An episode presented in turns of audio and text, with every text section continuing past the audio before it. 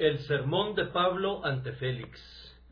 Pero al disertar Pablo acerca de la justicia, del dominio propio y del juicio venidero, Félix se espantó y dijo, Ahora vete, pero cuando tenga oportunidad te llamaré. Hechos 24-25. El poder del Evangelio se manifiesta en su maravillosa grandeza cuando vemos su impacto sobre los corazones consagrados a Él, cuando se ven sujetos a tribulación, a persecución o a aflicción. Cuán poderoso ha de ser ese Evangelio, pues cuando entró en el corazón de Pablo, ya no pudo ser expulsado nunca de allí. Pablo sufrió la pérdida de todas las cosas y las tuvo por basura para ganar a Cristo. Para difundir la verdad se enfrentó a penalidades, a naufragios, a peligros en tierra y peligros en el mar, pero ninguna de estas cosas lo hizo desistir y no consideró valiosa su vida, pues quería ganar a Cristo y ser hallado en él.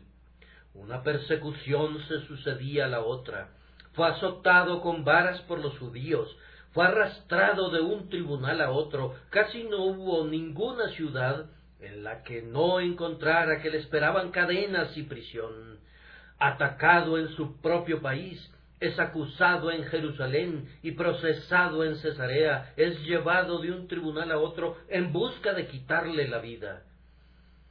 Pero observen cómo conserva siempre la prominente pasión de su alma. No importa dónde lo pongan, Pareciera ser como John Bunyan, que dice, si me dejaran salir hoy de la prisión, predicaría otra vez mañana el Evangelio por la gracia de Dios.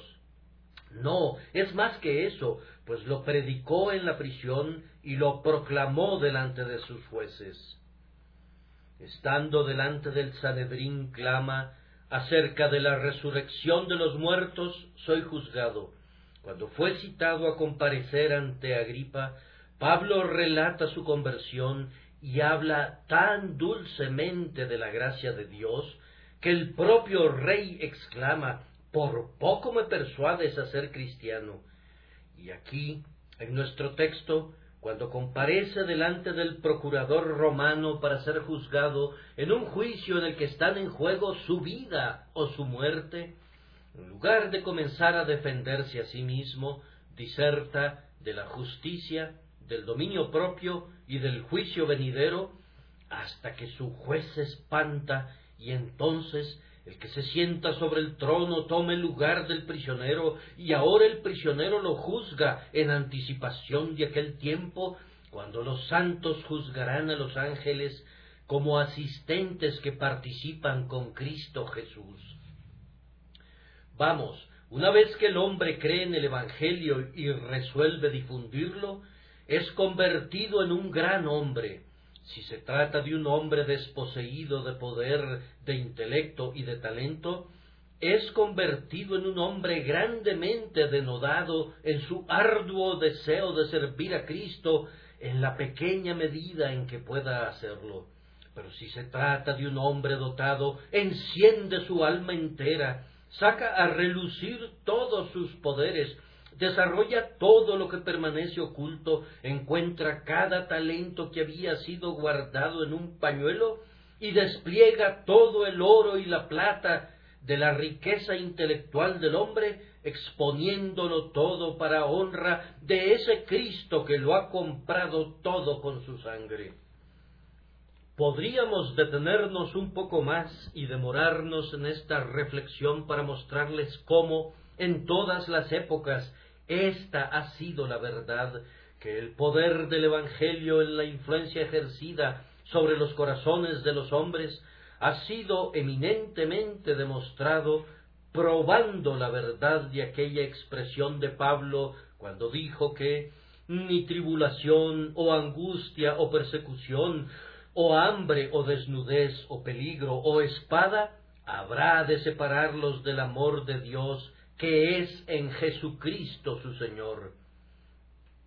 Pero en vez de hacer eso, los invito a escudriñar el texto más cuidadosamente. tenemos ante nosotros un cuadro que muestra a tres personajes, Félix y Drusila, ambos sentados en el tribunal, Pablo, el prisionero, que fue conducido allí atado con cadenas para que explicara a Drusila y Félix las doctrinas de la religión cristiana y resolvieran si era absuelto o era condenado a morir.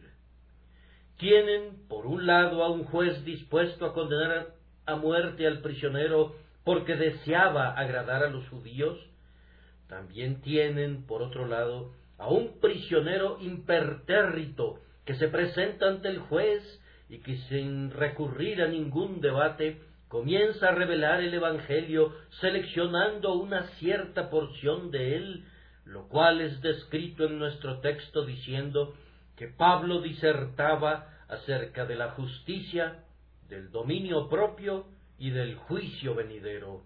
El juez se espanta, despide apresuradamente al prisionero y promete escucharle cuando tenga oportunidad.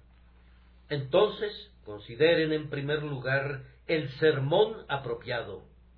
Noten, en segundo lugar, el oyente afectado, pues el que le escuchaba estaba en verdad conmovido. Félix se espantó.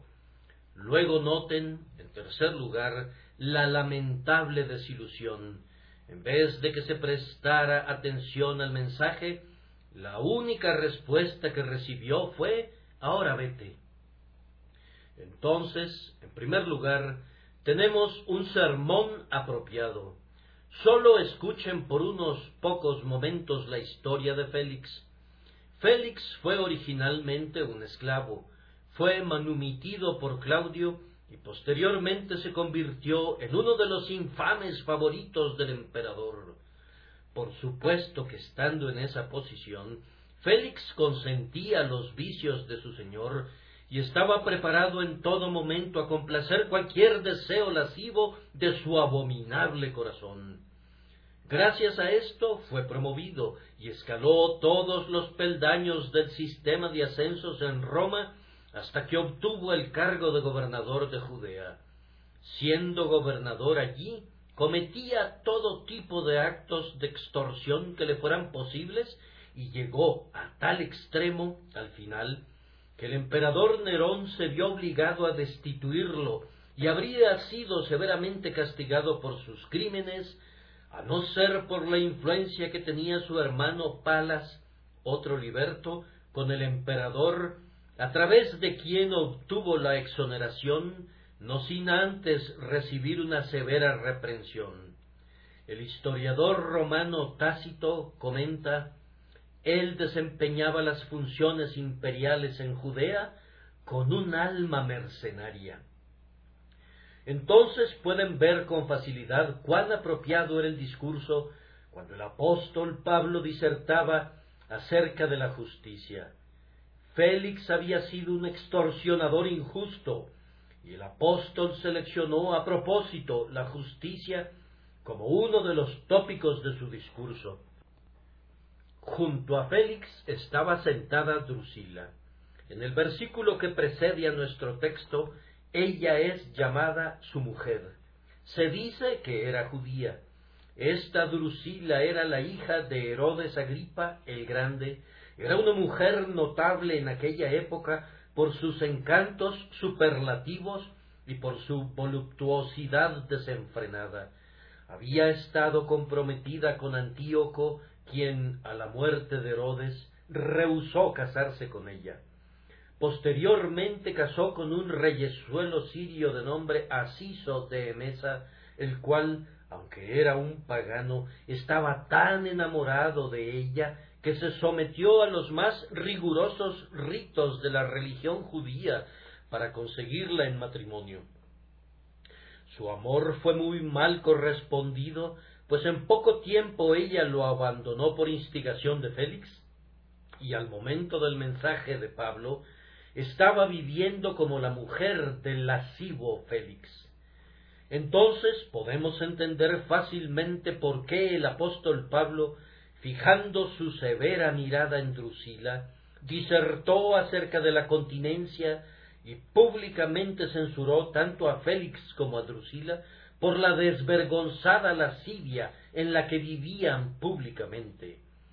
Y luego ustedes podrán imaginar cuán sorprendentemente apropiado era el último de los temas, el juicio venidero, puesto que se había iniciado un juicio y el propio Félix era el juez y Pablo era el prisionero. Creo, hermanos míos, que no sería muy difícil imaginarnos cuán adecuadamente el apóstol manejó su tema. Yo concibo que Félix esperara tener una gran disquisición sobre algunos temas recónditos del Evangelio. Posiblemente esperara que el apóstol disertara acerca de la resurrección de los muertos. Pensó tal vez que la predestinación, la elección y el libre albedrío serían los tópicos del discurso del apóstol. En verdad pensaría, me dirá esas cosas profundas y ocultas en las que el Evangelio de Jesús difiere del judaísmo. Pero no fue así.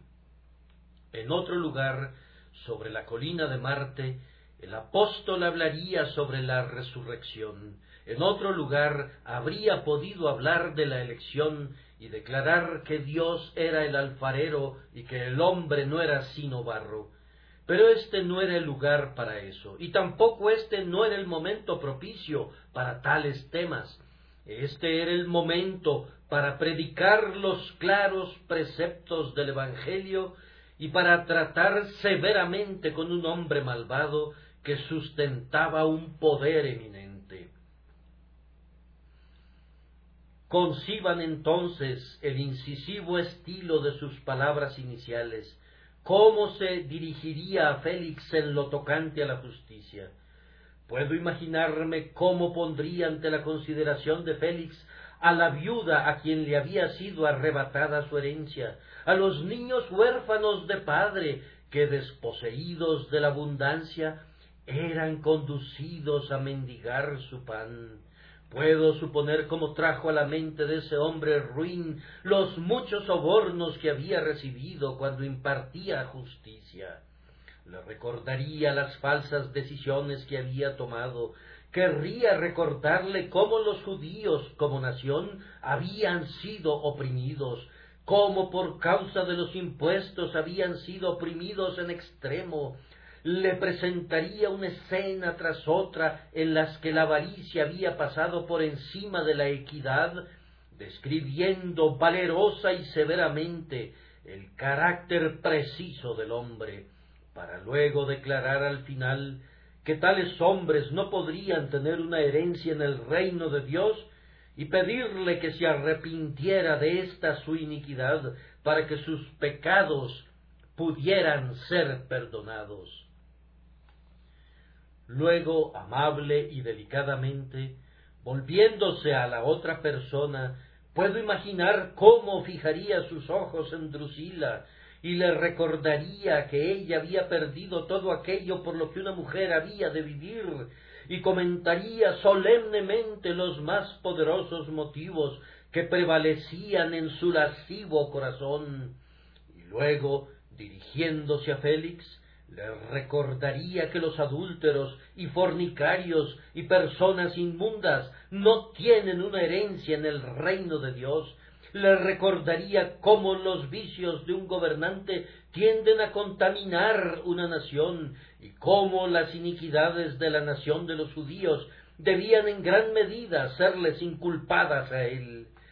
Puedo concebir cómo por un instante Félix se mordería los labios. Pablo no le dio oportunidad para que sintiera ira o pasión, pues en un instante, en un arranque de elocuencia apasionada, introdujo el tema del juicio venidero.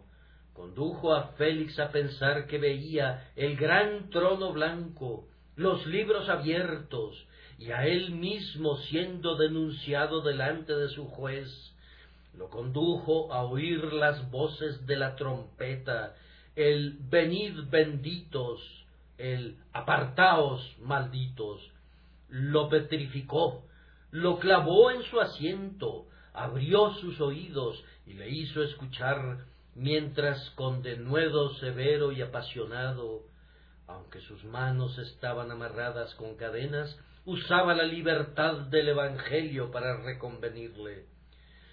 Puedo concebir muy bien que entonces Félix haya comenzado a espantarse. Aquel que era ruin y vil y pérfido se espantó como un cobarde esclavo, como lo que era realmente, y aunque estaba sentado en un trono, se vio ya condenado. No podríamos decir lo que habría hecho a continuación si el diablo no le hubiera sugerido entonces que era tiempo de levantarse, pues con una prisa impaciente él y Drusila se levantaron del trono. Ahora vete, pero cuando tenga oportunidad te llamaré. Escúchenme entonces, hermanos, cada ministro debería hacer lo que hizo el apóstol Pablo. Él seleccionó un tópico apropiado para su auditorio. A nosotros nos corresponde hacer lo mismo. Pero, ¿acaso no se puede encontrar a muchos ministros que, si se dirigieran a reyes o a príncipes, derramarían delante de ellos la adulación y la lisonja más viles que jamás brotaran de labios mortales? ¿Acaso no hay muchos que, cuando se dan cuenta de que personas grandes y poderosas los están escuchando, adaptando su doctrina, cortan los filos agudos de su prédica y se esfuerzan de una manera u otra por hacerse agradables a su auditorio? ¿Acaso no se puede encontrar a muchos ministros que, si se dirigen a un grupo antinomiano, se limitan a hablar estrictamente de la predestinación y la reprobación? Y no hay ministros que, si se dirigen a un auditorio de filósofos, sólo hablarán de moralidad, pero nunca mencionan las palabras tales como el pacto de gracia y la salvación por la sangre? ¿Acaso no se podría encontrar a algunos que piensan que el más elevado objetivo del ministro es atraer a la multitud para luego agradarla.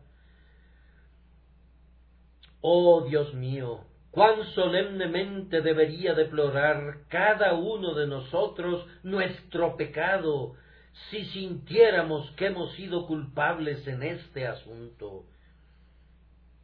¿Qué importancia tendría haber agradado a los hombres? ¿Hay en ello algo que permita que nuestra cabeza descanse tranquila sobre la almohada de nuestra muerte? ¿Hay en ello algo que nos proporcione valor en el día del juicio o produzca nuestra felicidad cuando nos enfrentemos a tu tribunal, oh juez de los vivos y los muertos? No, hermanos míos, debemos siempre tomar nuestros textos de tal manera que apuntemos hacia nuestros oyentes con todo nuestro poder. Yo espero no predicar nunca delante de una congregación. Yo deseo siempre predicarles a ustedes. Tampoco deseo exhibir poderes de elocuencia, ni tampoco pretendería ninguna profundidad de erudición. Yo quiero decir simplemente, escúchenme, mis semejantes, pues Dios en verdad me envía a ustedes. Hay ciertas cosas que les conciernen y les hablaré de ellas. Ustedes están muriendo, muchos de ustedes cuando mueran han de perecer para siempre. No me corresponde a mí estarlos divirtiendo con algunas cosas profundas que pudieran instruir su intelecto pero sin entrar en sus corazones. A mí me corresponde poner la flecha en el arco y dispararla a su destino, desenvainar la espada, y aunque la vaina esté más reluciente que nunca, arrojarla a un lado para que la majestad de la verdad desnuda hiera a sus corazones, pues en el día del juicio, exceptuando las predicaciones sencillas, todo lo demás será consumido como madera, heno y hojarasca, pero las predicaciones claras permanecerán como el oro y la plata y las piedras preciosas que no pueden ser consumidos. Pero algunos hombres dirán, Señor, los ministros no deben ser personales.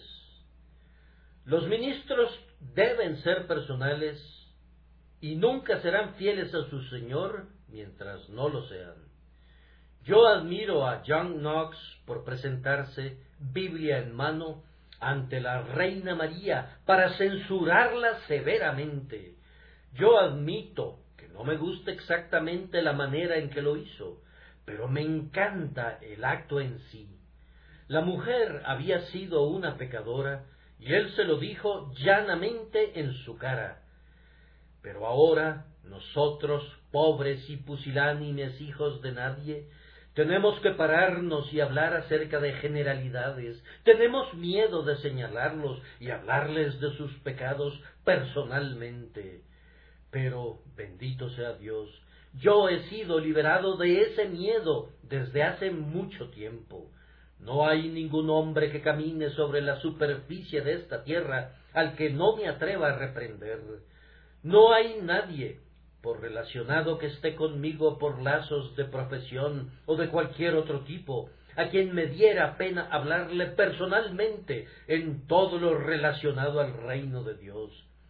Y es únicamente por ser intrépidos y valerosos y por convencer de la verdad que estaremos limpios al final de la sangre de nuestros oyentes. Que Dios nos conceda el poder de Pablo para que podamos disertar sobre los temas apropiados y que no seleccionemos generalidades cuando debamos decir la verdad para convencer a la conciencia de nuestros oyentes. Después de todo, el apóstol Pablo no necesita de ningún elogio.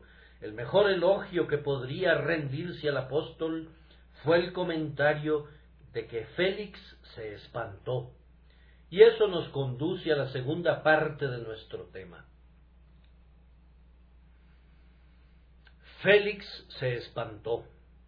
Sí, el pobre prisionero, sin contar con nada que le ayudara en la predicación de la verdad, y más bien teniendo todo en contra, las cadenas, el uniforme de prisionero, la imagen de uno que había promovido la sedición en una nación, este pobre presidiario, con mano creyente, tomó la espada de la verdad y con esto partió las coyunturas y los tuétanos, le arrancó los bigotes a León en su guarida. Aún ahora le veo mirando severamente al gobernador en su cara, atacándolo en su corazón, rebatiendo sus excusas, hundiendo la palabra en él con la bayoneta de la verdad echándolo de cada uno de los refugios de mentiras y llegando a espantarlo. Oh, qué maravilloso es el poder del Evangelio predicado. Oh, cuán poderosa es la verdad de que Dios está con el ministerio, porque cuando los reyes de la tierra consultan unidos, todavía desfallecen ante Él. ¿Quién es aquel que no ve aquí algo más que elocuencia humana cuando un prisionero se convierte en juez y el príncipe que está sobre el trono se convierte en el criminal? Félix se espantó. ¿No hay algunas personas aquí presentes que hayan experimentado los mismos sentimientos que Félix? Algún ministro de habla sencilla les dijo algo que era más bien demasiado sencillo para ustedes. Al principio se enojaron.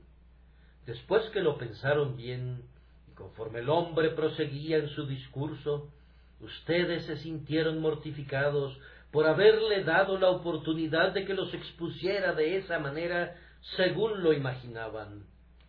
Luego les vino un mejor pensamiento y vieron de inmediato que el hombre no tenía ninguna intención de insultarlos personalmente. Y luego sus sentimientos cambiaron. Una centella tras otra brotaba de sus labios, parecía el propio Júpiter tonante sentado en su trono, arrojando rayos de sus labios. Ustedes comenzaron a temblar. En verdad, aquí está un hombre que me ha dicho todo lo que he hecho siempre. ¿Acaso no es este un hombre enviado de Cristo? Ah, y de esta manera han dado su testimonio de la verdad del Evangelio. aunque no hayan sentido su poder para su salvación, han sido testigos involuntarios de que el Evangelio es verdadero, pues han sentido su poder cuando ha puesto sus rodillas a temblar y sus ojos derramaron muchas lágrimas. Pero ¿qué es lo que hace que los hombres se espanten bajo el sonido del Evangelio? Algunos dicen que es su conciencia. Sí, y sin duda lo es en algún sentido. El poeta dijo, la conciencia nos hace cobardes a todos.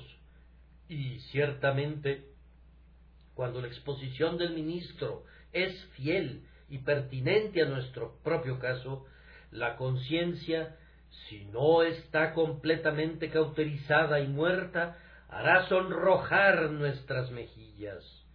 Pero yo entiendo que la conciencia en sí misma es tan completamente corrupta, conjuntamente con todos los otros poderes de la condición humana, que nunca haría que un hombre fuese tan lejos como llegar a espantarse si no hubiese algo que obrara en la conciencia y sólo fuese confiada la obra de su propia fuerza natural. Hermanos míos, yo creo que lo que algunas personas llaman convicción natural es, después de todo, la obra del Espíritu.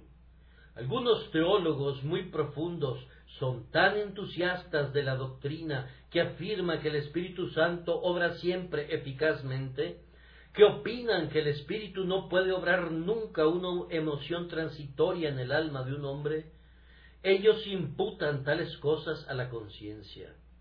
Y si ven a un hombre como Félix espantado, dicen que se trata de la conciencia natural. Ahora, ellos no ven que en esto están tocando otra doctrina igualmente amada por ellos, la doctrina de la depravación total, pues si los hombres son totalmente depravados por naturaleza, entonces, como espantarse es algo bueno, no serían capaces ni siquiera de eso sin alguna influencia del Espíritu Santo.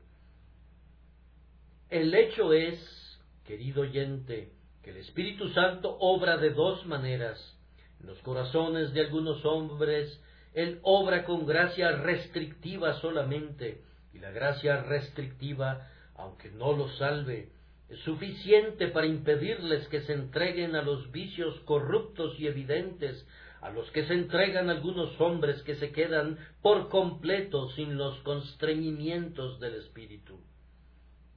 Ahora, en Félix había alguna pequeña porción de esta gracia restrictiva, y cuando el apóstol le presentó el Evangelio, esta gracia restrictiva revivió su conciencia y condujo a Félix a espantarse. Noten que el hombre puede resistir y en efecto resiste esta gracia restrictiva, pues no obstante que el Espíritu Santo es omnipotente y que no puede ser resistido nunca cuando obra omnipotentemente, sin embargo, al igual que el hombre fuerte algunas veces no ejerce toda su fuerza sino que se esfuerza con su dedo, por ejemplo, de tal manera que permite que incluso un mosquito o una hormiga lo dominen? Asimismo el Espíritu Santo obra algunas veces sólo temporalmente y por buenos y excelentes propósitos que siempre logra. Pero Él permite que los hombres apaguen y resistan sus influencias de tal forma que la salvación no es asequible de esa forma. Dios, el Espíritu Santo, puede obrar en los hombres algunos buenos deseos y sentimientos, y sin embargo podría no tener ningún propósito de salvarlos. Pero noten que ninguno de estos sentimientos son cosas que acompañen la salvación, pues si así fuera, continuarían pero Él no obra omnipotentemente para salvar, excepto en las personas de sus propios elegidos, a quienes ciertamente atrae así. Entonces, yo creo que el espanto de Félix ha de ser explicado por la gracia restrictiva del Espíritu que revivió su conciencia e hizo que se espantara. Pero ¿qué se dirá de algunos de ustedes que nunca se espantan? Tú has venido aquí esta mañana con tu rostro de bronce y con tu corazón insolente y altivo. Has estado vociferando tus blasfemias contra el alto cielo, y ahora permaneces inconmovible y desvergonzado en la casa de Dios. Aunque un Baxter resucitara de los muertos y con conmovedoras lágrimas y suspiros predicara el Evangelio, tú te reirías y te burlarías aunque Boanerges con una lengua de trueno viniera y te predicara, tú fruncirías el labio y encontrarías alguna falla en su oratoria y sus palabras nunca alcanzarían tu corazón. Oh generación impía, cómo Dios los ha dado por perdidos y cómo los ha embelezado el infierno. Oh raza de hacedores de maldad, niños que son corruptores, cuán cauterizados están. Mi alma lee con una mirada profética la escritura sobre la pared. Ustedes ya han sido condenados. Ustedes dejaron atrás toda esperanza, árboles otoñales sin fruto, dos veces muertos y desarraigados pues en el hecho de que ustedes no se espantan, hay una prueba no sólo de su muerte, sino de su positiva putrefacción. Han de morir como son, sin esperanza, sin confianza ni refugio, pues quien ha perdido el sentimiento ha perdido la esperanza, el que ya no tiene conciencia ha sido abandonado por Dios el Espíritu Santo, y ya no contenderá con él para siempre. Y ahora, pasando rápidamente este punto del auditorio espantado, llegamos a continuación a la lamentable desilusión que experimentó Pablo cuando vio que Félix se levantaba con celeridad y lo despedía de su presencia. Es maravilloso díjole una vez un hombre a un ministro, es maravilloso ver a toda una congregación conmovida hasta las lágrimas por la predicación de la palabra. Sí, respondió ese ministro, es maravilloso. Pero yo conozco una maravilla diez veces mayor que esa. La maravilla es que esa gente se limpie sus lágrimas tan rápido y olvide lo que ha escuchado. Es maravilloso que Félix espantara delante de Pablo. Es más maravilloso aún que Félix dijera, ahora vete. Es extraño, es sorprendentemente extraño que cuando la palabra toca la conciencia, aun entonces el pecado tiene tal poder sobre los hombres que la verdad puede ser resistida y expulsada del corazón. Félix, infeliz Félix, ¿por qué es que te levantas de tu asiento en el tribunal? ¿Es tal vez porque tienes muchos asuntos que resolver? Detente, Félix, deja que Pablo te hable un minuto más. Tú tienes negocios, pero ¿no te importa tratar los asuntos de tu alma? Detente, hombre infeliz. ¿Acaso estás a punto de ser un extorsionador otra vez? ¿De nuevo vas a darle mayor peso a tus riquezas personales? Oh, detente, no puedes dedicar otro minuto a tu pobre alma, ha de vivir para siempre. No has reservado nada para ella, ninguna esperanza en el cielo, nada de la sangre de Cristo, ningún perdón de pecado, ningún espíritu santificador, ninguna justicia imputada. Ah, hombre, habrá un tiempo cuando el asunto que te parezca más importante demostrará no haber sido sino una ensoñación, un pobre sustituto para las sólidas realidades que tú has olvidado. ¿Acaso respondes, no, el rey me ha hecho un encargo urgente, debo atender asuntos de César? Ah, Félix, pero tú tienes un monarca más grande que César. Hay uno que es emperador del cielo y señor de la tierra. ¿No puedes dedicarle un momento para ejecutar sus mandatos? Delante de su presencia, César no es sino un gusano. Hombre, obedecerás a uno y despreciarás a otro. Ah, no, yo sé lo que no te atreves a decir.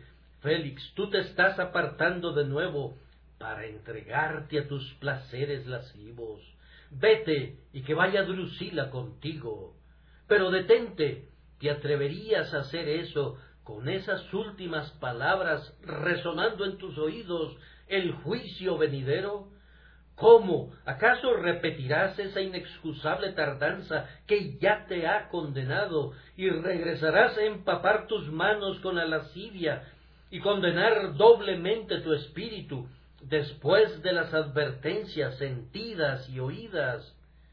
Oh hombre, yo podría llorar por ti al pensar que como el novillo va al matadero y como la oveja lame el cuchillo, así también te diriges al pecado que te destruye y a la concupiscencia que te arruina. Ustedes también, muchos de ustedes, han quedado grandemente impresionados bajo el ministerio. Pero yo sé lo que han dicho la mañana de lunes, después de los profundos escudriñamientos de corazón efectuados el día domingo. Han dicho, debo atender mis negocios, debo cuidar de las cosas de este mundo. Ah, van a decir es un día cuando el infierno se ría en su cara por su insensatez Piensen en los hombres que están muriendo cada día diciendo hemos de vivir, pero que olvidan que han de morir. Oh pobre alma, que te preocupas por esa casa, por tu cuerpo, y descuidas al huésped que vive dentro. Otro replica, he de tener un poco más de placer. ¿Llamas placer a eso? ¿Cómo? ¿Puede haber placer cuando entregas a tu alma al suicidio? Placer cuando desafías a tu Hacedor, cuando pisoteas sus leyes y desprecias su gracia. Si esto es placer, es un placer en relación al cual los ángeles lloran. ¿Qué, hombre, considerarás es un placer cuando estés a punto de morir? Por sobre todo, ¿Considerarás eso un placer cuando te presentes delante del tribunal de tu Hacedor al fin?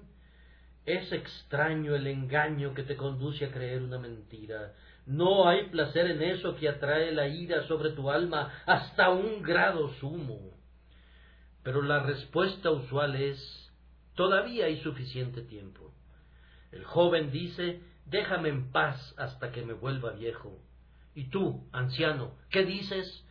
Puedo suponer que la juventud espere con satisfacción la vida y cuente con encontrar un momento futuro más conveniente. Pero hay algunos de ustedes sobre los que han soplado setenta inviernos. ¿Cuántos esperan encontrar una ocasión propicia? Están a pocos días de marcha de la tumba. Si sólo abrieran sus pobres ojos lánguidos podrían ver a la muerte a una pequeña distancia de ustedes. Los jóvenes pueden morir, los viejos deben morir. Dormir en la juventud es morir en el asedio, dormir en la ancianidad es dormitar durante el ataque. ¿Cómo, hombre, tú que estás tan cerca del tribunal de tu hacedor, lo desecharás ahora con un ahora vete? ¿Cómo? Pondrás dilaciones ahora, cuando el cuchillo está puesto en tu garganta, cuando el gusano está en el corazón del árbol y las ramas han comenzado a marchitarse, cuando las muelas ya no funcionan ahora, porque son sólo unas cuantas y las ventanas de los ojos están oscurecidas. La hoja amarilla y marchita ha aparecido en ti, y tú estás todavía desprevenido para tu condena. Oh hombre, de todos los necios, un necio de cabellos canos es el peor que pudiera encontrarse. con un pie en el sepulcro y otro pie en el cimiento de arena, ¿cómo habría de describirte sino diciéndote como le dijo Dios al rico, necio, en unas cuantas noches más vienen a pedirte tu alma. Y entonces, ¿dónde estarás? Pero aún así, el clamor común es, hay tiempo suficiente. Incluso el moralista mundano dijo, tiempo suficiente es siempre insuficiente. Tiempo suficiente, hombre. ¿Para qué? Seguramente has gastado tiempo suficiente en el pecado. Baste ya el tiempo pasado para haber hecho lo que agrada a los gentiles. ¿Cómo? Tiempo suficiente para servir a un Dios que entregó su vida por ti. No, la eternidad no será demasiado larga para expresar sus preces, y por tanto no puede ser demasiado largo el tiempo de amarlo aquí y servirle los pocos días restantes que habrás de vivir en la tierra. Pero detente, voy a razonar contigo. Vamos, Félix, no te irás esta mañana hasta que mi alma entera se haya derramado en ti, no hasta que te haya abrazado y haya tratado de detenerte esta vez para que no le des la espalda a quien te invita a que vivas. Tú respondes en otra oportunidad. ¿Cómo sabes tú que volverás a sentir alguna vez lo que sientes ahora? Esta mañana, tal vez, una voz está diciendo en tu corazón, prepárate para venir al encuentro de tu Dios. Mañana esa voz será callada. Los alborosos del salón de fiestas y del teatro apagarán esa voz que te advierte ahora y tal vez no la oigas nunca más. Los hombres reciben sus advertencias y todas las personas que perecen han recibido una advertencia final. Tal vez esta sea tu última advertencia se te dice hoy que a menos que te arrepientas, debes perecer, a menos que pongas tu confianza en Cristo, has de ser desechado para siempre. Tal vez nunca volverán a advertirte unos labios honestos, tal vez nunca te mirarán afectuosamente otra vez unos ojos llenos de lágrimas, Dios está jalando las riendas duramente para detener tu concupiscencia. Tal vez, si hoy das coces contra el bocado del freno y prosigues locamente tu carrera, Él echará las riendas tras tu espalda, diciendo, déjalo. Y luego es una oscura carrera de obstáculos entre la tierra y el infierno, correrás en ella en loca confusión, no pensando nunca en un infierno hasta que te encuentres más allá de toda advertencia, más allá del arrepentimiento, más allá de la fe, más allá de la esperanza. Pero además, ¿cómo sabes tú, si volvieras a tener de nuevo estos sentimientos alguna vez, que Dios te aceptará entonces? Hoy dice si oyereis hoy su voz, no endurezcáis vuestros corazones. En esta hora su amor llora por ti, y sus entrañas te anhelan vivamente. Hoy dice, venid luego y estemos a cuenta. Si vuestros pecados fueren como la grana, como la nieve serán emblanquecidos. Si fueren rojos como el carmesí, vendrán a ser como blanca lana. ¿Pones hoy un oído sordo a sus palabras? ¿Desprecias hoy su invitación y desdeñas su advertencia? Pon atención.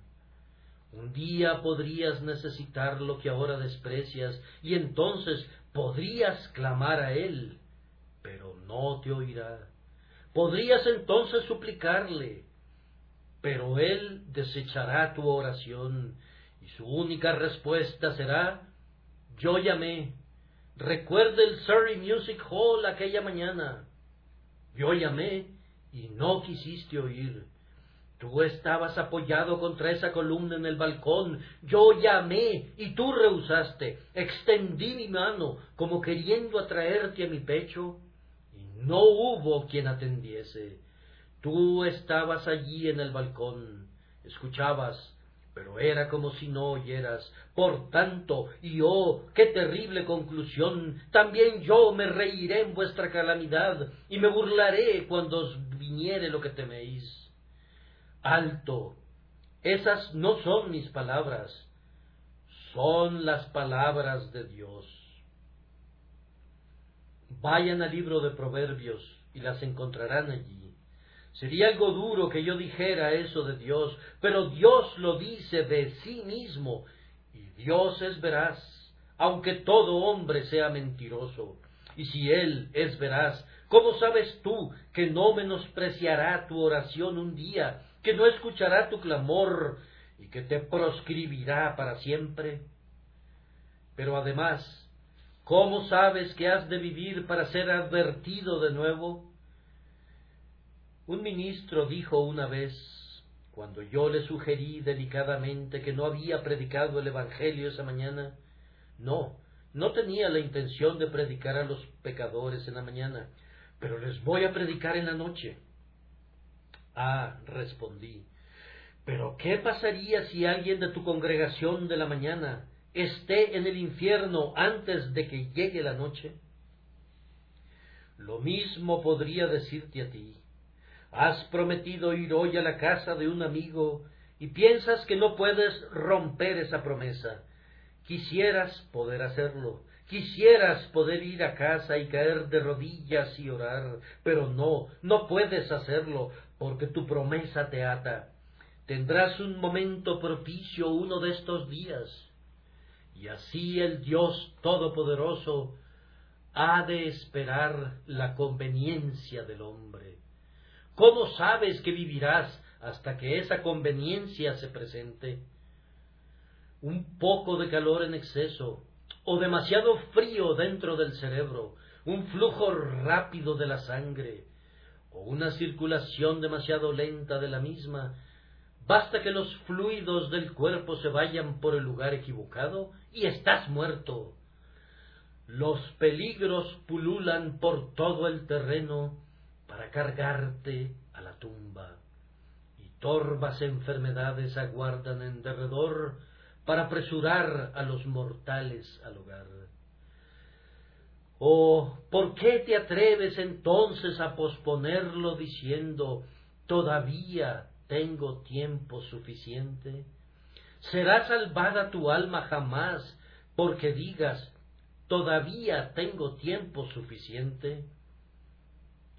Muy bien dice el arzobispo Tillotson, un hombre podría decir estoy resuelto a comer, pero la resolución de comer nunca alimentará su cuerpo. Un hombre podría decir estoy resuelto a beber, pero la resolución de beber nunca pagará su sed. Y tú podrías decir estoy resuelto a buscar a Dios con el tiempo, pero tu resolución no te salvará. No es el oyente olvidadizo sino el hacedor de la palabra, el que será bendecido por ella. Oh, que pudieras decir ahora, hoy, Dios mío, hoy yo confieso mi pecado, hoy te pido que manifiestes tu gracia, hoy recibe mi alma culpable y muéstrame la sangre del Salvador, Hoy yo renuncio a mis necedades, a mis vicios y a mis pecados, constreñido por la gracia soberana. Hoy desecho mis buenas obras como mi base para confiar. Hoy clamo, nada en mis manos traigo, simplemente a tu cruz me aferro. Oh, feliz es aquel ministro que tenga un auditorio así. Ese ministro sería más feliz que Pablo si supiera que su congregación ha dicho esto. Ven, oh Espíritu Santo, y atrae a los corazones renuentes y haz que se inclinen delante del cetro de la gracia soberana. Predicar, ustedes pueden verlo, hace que pierda mi voz. Ah, no es eso. No es la predicación, sino el estar suspirando por sus almas, lo que representa un duro trabajo. Yo podría predicar indefinidamente, podría pararme aquí día y noche para hablarles del amor de mi Señor y advertir a las pobres almas, pero lo que me afecta es el pensamiento posterior que me seguirá cuando descienda las escaleras de este púlpito, que muchos de ustedes, amigos míos, desdeñarán esta advertencia. Ustedes se irán, saldrán a la calle, bromearán, se reirán. Mi Señor dice, Hijo de hombre, ¿has oído lo que los hijos de Israel dicen de ti? He aquí, tú eres como uno que toca una tonada con un instrumento, gozan contigo y luego siguen su camino. Sí, pero eso no tendría importancia. Que se rían de mí no es gran molestia para mí. Puedo gozarme con las burlas y los desprecios, las caricaturas, las sátiras y las calumnias son mi gloria. De estas cosas me jacto, en estas cosas me gozo. Pero que ustedes se aparten de su propia misericordia, esa es mi aflicción. Escúpanme, pero oh, arrepiéntanse. Ríanse de mí, pero oh, crean en mi Señor Conviertan mi cuerpo en la basura de las calles, si quieren, pero no condenen su propia alma. Oh, no desprecien su propia misericordia. No desechen el Evangelio de Cristo. Hay muchas otras formas de hacerle al tonto, además de esa. Lleven carbones en su pecho, golpeen sus cabezas contra la pared para que otros necios se rían, pero no condenen sus almas por el simple objetivo de ser necios. Dedíquense con seriedad a un tema serio. Si no hubiese un más allá, vivan como quieran. Si no hubiera un cielo, si no hubiera un infierno, ríanse de mí. Pero si estas cosas son ciertas, y creen en ellas, los exhorto, puesto que los veré en el tribunal del Señor Jesús en el día del juicio, los exhorto por su propio bienestar inmortal, que reciban estas cosas en el corazón. Prepárense a venir al encuentro de su Dios, oh hijos de Israel, y que el Señor les ayude en esto, por Jesucristo nuestro Señor. Amén.